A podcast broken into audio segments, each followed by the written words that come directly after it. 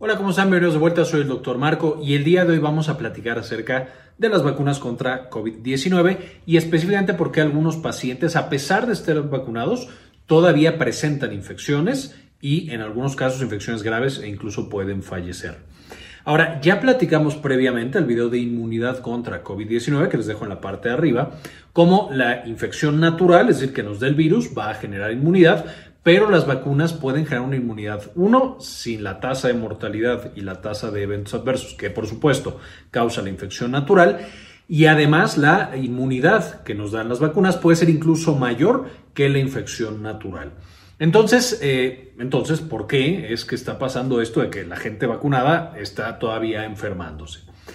Esto viene desde los ensayos clínicos. Reportamos que las vacunas, la más alta en cuanto a eficacia, tenía una eficacia del 95%.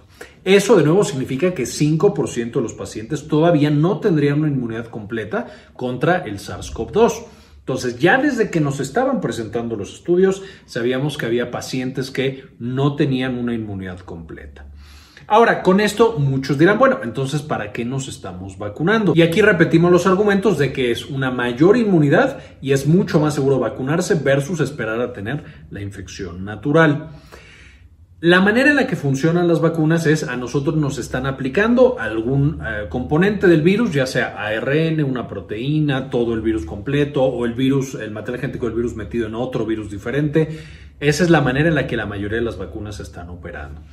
Lo que va a suceder entonces es que nuestro sistema inmunológico, unas vez que sean macrófagos, llegan, se comen a ese material que nos están inyectando y le avisan a nuestro sistema inmunológico, a los linfocitos T, le presentan los antígenos, también ya vimos todo el proceso de presentación de antígenos en un video previo, que también les dejo en la parte de arriba, y esa presentación de antígeno entrena a mi cuerpo a tener anticuerpos y otros mecanismos de defensa y de inmunidad contra eso que yo estoy entregando. Si mi macrófago encontró la proteína, y voy a inventar nombres de proteínas, la proteína T y otro la proteína M y el otro la proteína 14, entonces mi cuerpo va a desarrollar anticuerpos contra esas proteínas particulares. Esto es algo muy bueno, sin embargo, depende de muchos pasos, como podemos ver, para que yo realmente tenga una inmunidad.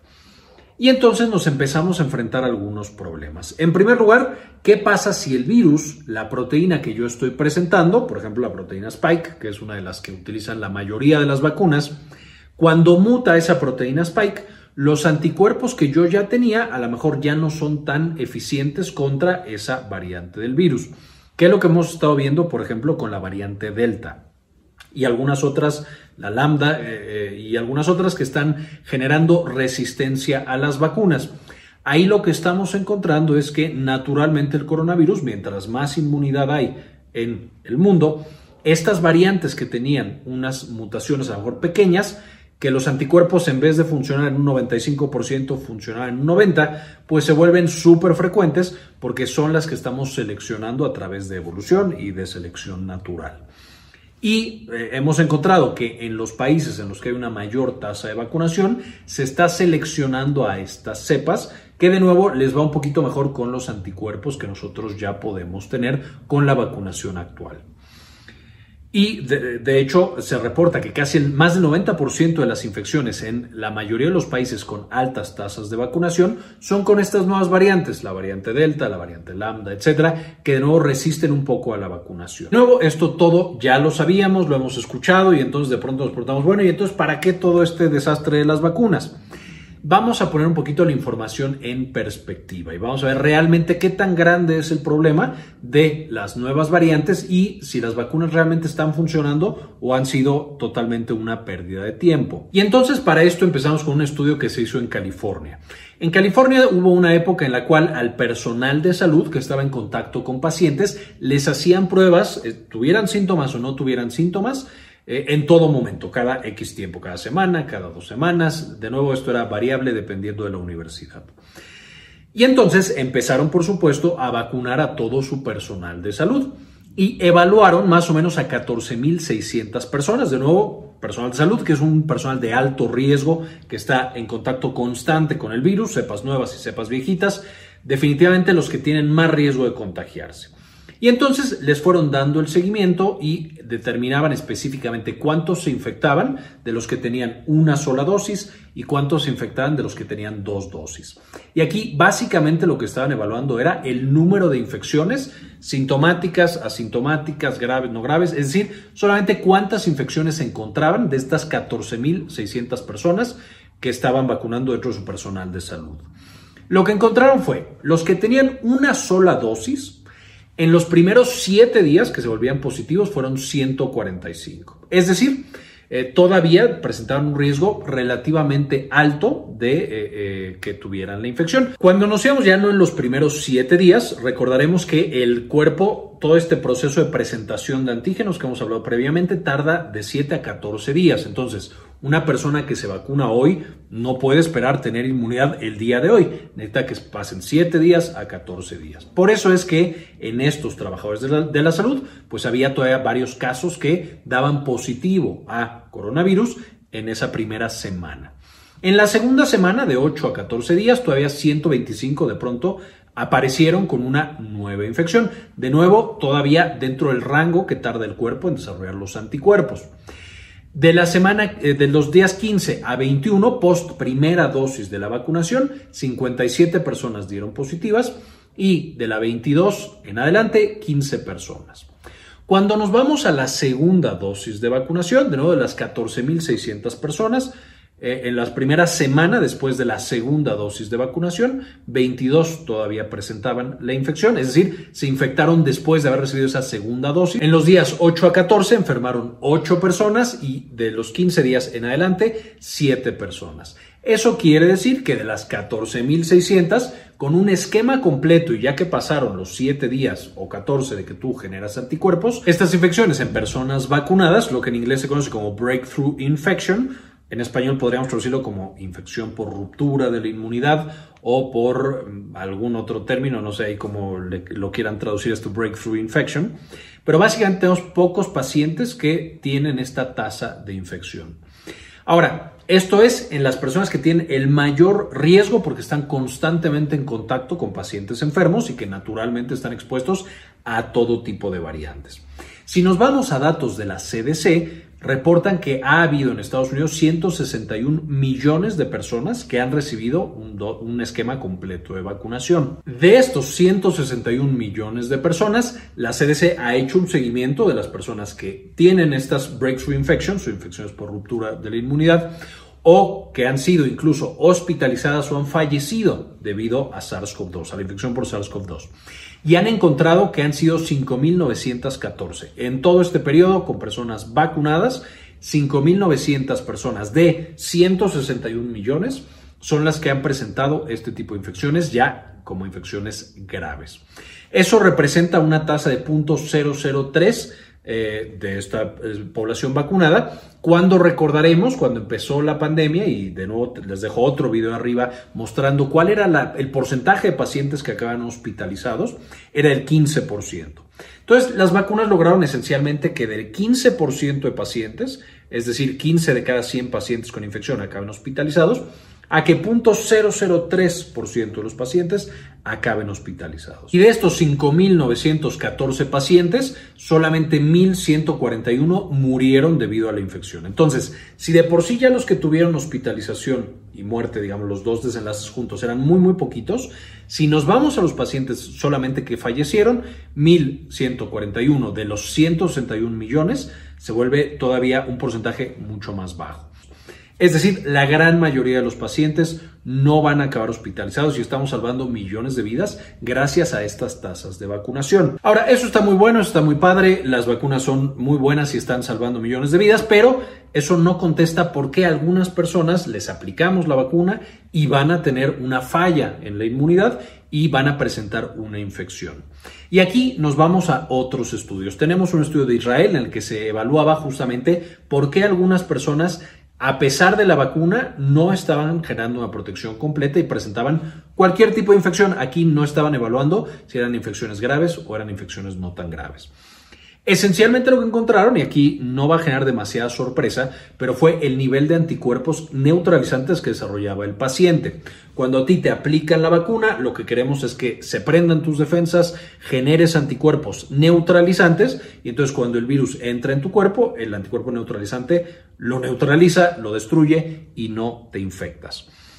Y el tema es, eh, desde los estudios pivotales de algunas de las vacunas, la de AstraZeneca, de nuevo este estudio de Israel, se encontró que el nivel de inmunidad que tú tenías, es decir, del 95%, poniendo un número eh, eh, en la mesa, del 95% que vamos a imaginar una vacuna genera inmunidad, 5% no generaba, no generaba inmunidad.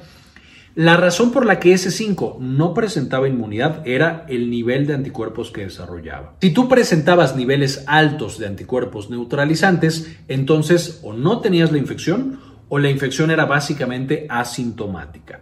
Mientras mayor fuera el nivel de anticuerpos neutralizantes, mayor era la protección que tenías con la vacuna hasta los pacientes que ya ni siquiera se infectan.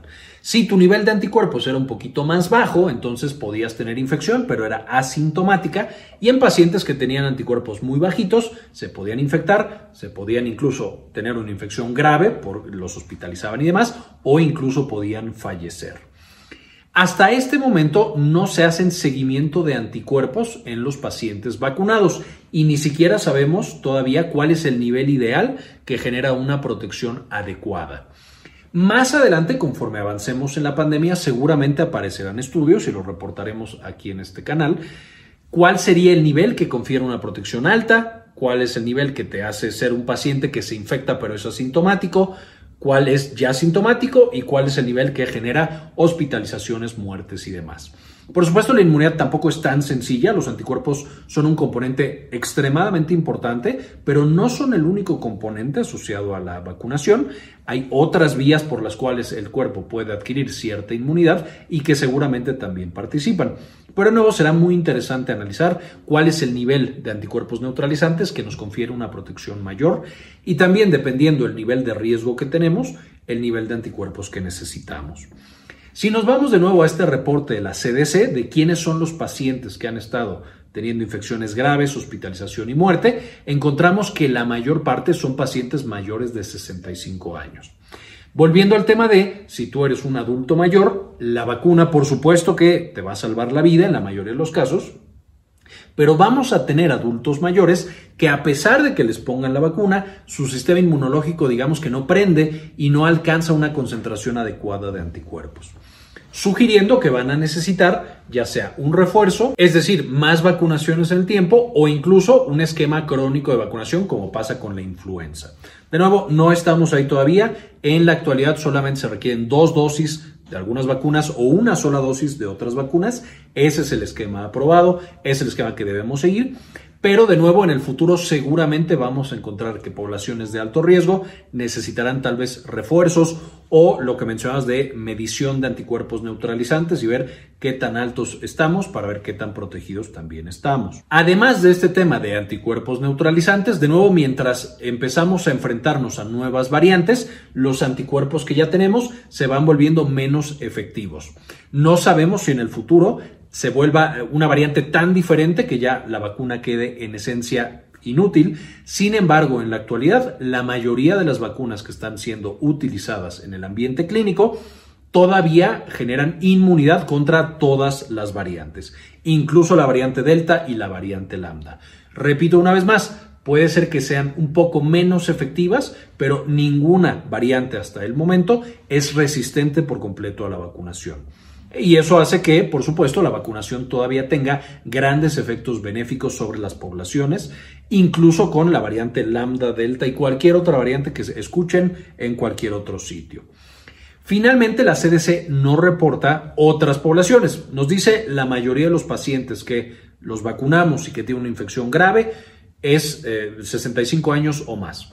De nuevo, una población súper, súper chiquita, pero ahí están los pacientes de riesgo no reportan otros factores que pueden llevar a que el sistema inmunológico no reaccione bien a la vacuna. Y se está estudiando por qué puede pasar esto. Seguramente, y esto es algo que yo considero que no está en la literatura, pero seguramente otras causas frecuentes de inmunosupresión van a aparecer. Pacientes que son diabéticos entonces su sistema inmune diabéticos descontrolados, entonces su sistema inmune no está trabajando bien, pacientes que tengan uso de esteroides, inmunosupresores, post-trasplantados, pacientes con enfermedades autoinmunes, tal vez por ahí pacientes embarazadas que tienen un nivel más bajo de inmunosupresión, pero también existe, etcétera, etcétera. Causas que ya hemos comentado que hacen que el sistema inmune no trabaje bien y que nos ponen en riesgo de una enfermedad de alto riesgo para SARS-CoV-2.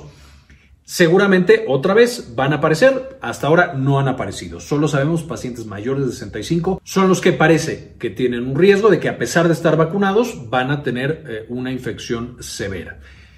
Finalmente, quiero hacer un resumen de todo lo que vimos. Yo sé que es mucha información y especialmente para las personas que no están en el ámbito de la salud puede resultar confuso. Pero uno, la vacunación ha salvado millones de vidas debido a que la mortalidad y las infecciones severas se han reducido prácticamente de un 15% a menos de 0.003%. Entonces, es una reducción brutal que tenemos gracias a las vacunas. Punto número dos, las vacunas actualmente funcionan en el esquema que está aprobado, ya sea dos dosis o una dosis, dependiendo del esquema, para absolutamente todas las variantes que están circulando en la actualidad, la delta, la lambda, cualquier otra que escuchen. Número tres, hay en efecto algunos pacientes que a pesar de la vacunación van a tener infecciones que pueden ir desde asintomáticas hasta infecciones severas y fallecer. Sin embargo, el riesgo es extremadamente pequeño, pero si existen son estas infecciones por ruptura de la inmunidad o breakthrough infections en inglés. Número cuatro, ¿por qué existen estas infecciones eh, breakthrough o infecciones de ruptura de inmunidad? Porque el paciente, su sistema inmune, no generó anticuerpos neutralizantes en un nivel adecuado, que no sabemos cuál es ese nivel adecuado, pero mientras menos anticuerpos neutralizantes, mayor riesgo de tener algún tipo de infección. Punto número 5. ¿Por qué los pacientes no hacen anticuerpos neutralizantes en un nivel adecuado? Porque tienen más de 65 años y tal vez algo más asociado con esa falla. Y finalmente, ¿qué vamos a tener que hacer más adelante? Además de toda la investigación que se está haciendo a través de diferentes organismos para determinar cuáles son los pacientes que fallan a esta inmunidad y por lo tanto que van a necesitar mayores intervenciones, que no, hasta ahora no lo sabemos, hacer esta investigación y seguramente en un futuro, ya sea refuerzos a las vacunas en estas poblaciones de alto riesgo o a lo mejor un seguimiento de, ya que te vacunamos, medimos la cantidad de anticuerpos que tienes para saber qué tan protegido estás y tomar decisiones en cuanto a tu riesgo específico. De nuevo, ahí ya estamos hablando del futuro. Espero que esto les haya dejado un poquito más claro cómo estamos con las vacunas, por qué es tan importante la vacunación y cuántas millones de vidas hemos salvado gracias a estas estrategias de vacunación y que tenemos que asegurar que todo mundo pueda vacunarse. Sin embargo, la vacuna no es una estrategia perfecta, Todavía estamos trabajando para que sea más eficaz y tenemos que estar pendiente de la información que aparezca y que se vaya liberando conforme avance la pandemia. Ya saben que todo en la pandemia es información que se está generando y que tenemos que ir actualizando. Como siempre en la parte de abajo del video, en la descripción, ustedes van a poder encontrar los artículos que estoy utilizando para darles esta información. Un par de artículos del New, del New England Journal of Medicine, uno de Nature y algunos reportes de la CDC. Eh, finalmente también quiero agradecerles que vieran hasta esta parte del video y quiero agradecer en particular a las personas que han decidido no solo suscribirse al canal, sino apoyarnos con una donación mensual de uno o de dos dólares. Nos ayuda mucho a seguir haciendo este tipo de investigaciones y compartir la información más actual y validada con respecto a la pandemia. Y este video particular se lo quiero dedicar a Matías Hernández, Hernán Gustavo, Sandy Oliva, Ana Karen Tejeda Ramírez, Jorge C. Beltrán, Enrique Segarra, Susana Vidal, Gilberto Argueta, Maurín Solano, Andrés Campbell, Efraín Gregorio y nada de nada. Muchísimas gracias por su apoyo, realmente es invaluable para el trabajo que hacemos aquí. Y como siempre, ayúdenos a cambiar el mundo, compartan la información.